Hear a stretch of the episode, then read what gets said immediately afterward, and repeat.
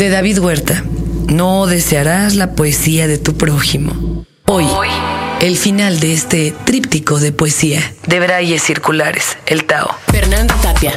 Este es el podcast de Fernanda Tapia. Fernanda Tapia por Dixo.com. Voy a leer algo que es un poco largo, pero es muy simpático. Es un poema del siglo XIX escrito en Michoacán. Y es una tradición porque es una bruma entre amigos. A un tal Apolonio, en estado de lana, lo mandan a medianoche a un panteón a encontrarse con un ánima en pena que a cambio de ciertos favores le va a entregar un costal de monedas. Y bueno, resulta ser otra cosa lamentada ánima en pena.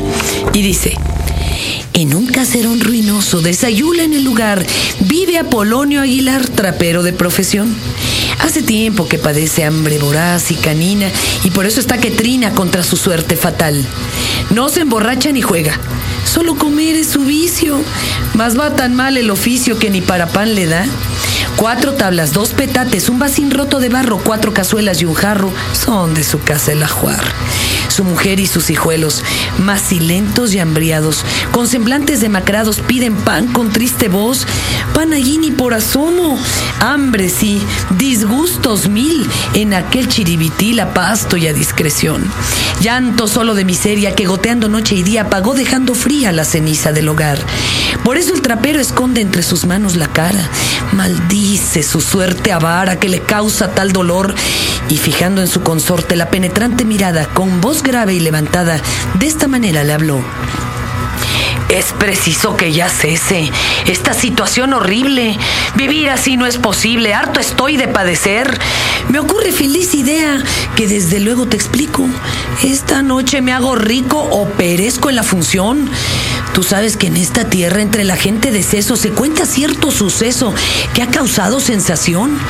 Se dice pues que de noche, al sonar las dos en punto, sale a penar un difunto por la puerta del panteón, que las gentes que lo ven huyen a carrera abierta y todos cierran la puerta encomendándose a Dios, que por fin un desalmado se encaró ya con el muerto, más de terror quedó yerto, patitieso y sin hablar. Esto lo aseguran todos y mi compadre José me ha jurado por su fe que también al muerto vio. Me asegura que ese muerto tiene la plata enterrada y busca gente templada con quien poderse arreglar. Y me aconseja que yo, deponiendo todo mi miedo, acometa con denuedo la empresa del fantasmón. Pues bien, me siento con bríos para hablarle al mismo diablo y a ese muerto yo le hablo aunque fallezca después. Mucho peor es morir de hambre que morir de puro miedo. Y si yo con vida quedo, seremos ricos después.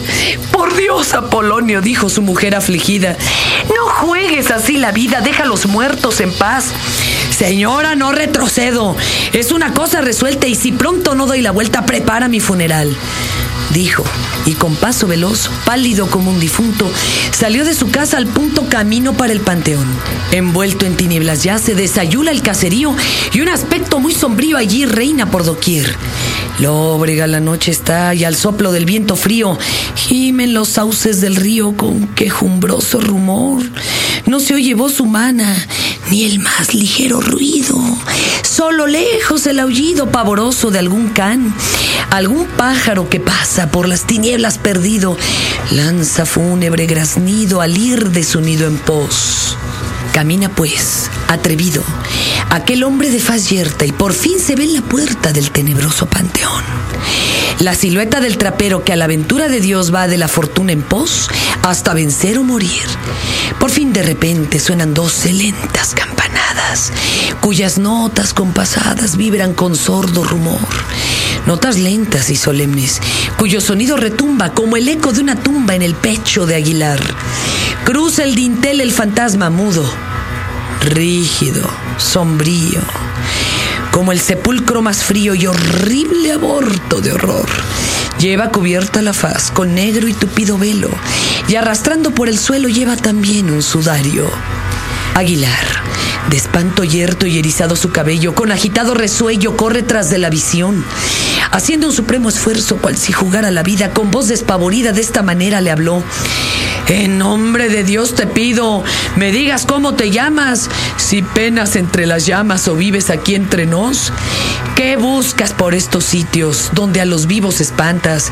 Si tienes talegas, ¿cuántas me puedes proporcionar? Me llamo Perico Surres, dijo el fantasma en secreto. Fui en la tierra un buen sujeto, muy puto mientras viví. Ahora ando penando aquí, en busca de un buen cristiano, que con la fuerza del ano me arremangue el mirasol. El favor que yo te pido es un favor muy sencillo, que me prestes el fundillo tras del que ando tiempo a. Las talegas que tú buscas, aquí te las traigo colgando. Ya te las iré arrimando a la puerta del fogón. Dijo, y cual sombra fugaz tan rápido como el viento tras las tapias del convento el sombrero se perdió. Mudo de sorpresa queda el pobrecito tapero y echando al suelo el sombrero de esta manera exclamó, por vida del rey Clarión y de la madre de gestas, ¿qué chingaderas son estas que me suceden a mí? Vengo de lejanas tierras a buscar aquí la vida y la suerte maldecida me depara un trance atroz. No tener yo más alhaja que la alhaja del fundillo y que me la pida un pillo que viene de la eternidad. Yo no sé lo que me pasa. Pues ignoro con quién hablo. ¿Este cabrón es el diablo o es mi compadre José? Lo que me sucede a mí es para perder el seso. Si los muertos piden cieso, ¿los vivos qué pedirán? Buena fortuna me hallé en esta tierra de brutos, donde los muertos son putos. ¿Qué garantías tengo yo? Esto es cuando puede verse en las crestas del demonio. Si lo aflojas, Apolonio, de aquí sin culo te vas. Así el trapero exclamó, muy pensativo y mohino. Del pueblo tomó el camino y en sus calles se perdió. Y es fama que cuando oía hablar del aparecido, receloso y precavido, se ponía la mano atrás. Y la moraleja es, si por alguna vez y por las artes del demonio te vieres como Apolonio en crítica situación, si tropiezas acaso con algún ánima en pena, aunque te diga que es buena, no te descuides y por vía de precaución llévate como cristiano la cruz bendita en la mano y en el fundillo un tapón. Transcripción 5. Miguel Ángel Galván. Dicen que ahorcarse es un suicidio masculino, como pegarse un tiro o prenderse fuego. Dicen que las mujeres solemos matarnos cortándonos las venas o tomando pastillas. A lo que agregan, solo el 30% de las suicidas alcanzan sus fines. ¿Será cierto? ¿Será que, como dicen, intentamos únicamente llamar la atención? ¿O será que hasta en eso somos más pendejas? Nos aferramos a un hilito de vida apenas visible. Nos encantamos con el futuro incierto de una nueva desesperanza. A la mierda, pienso, mientras mi cuerpo comienza a balancearse. Otra de Juan Carlos García que empieza su chilaquiles en el alma con la carta Rutilo 1 Mundial del 86. Frase de José Antonio Jacobo, el amor es como el fútbol, una pasión inútil. Rutilo, hermano, amigo. Dicen que la vida y el fútbol se parecen, que el gol y el amor solo duran un instante.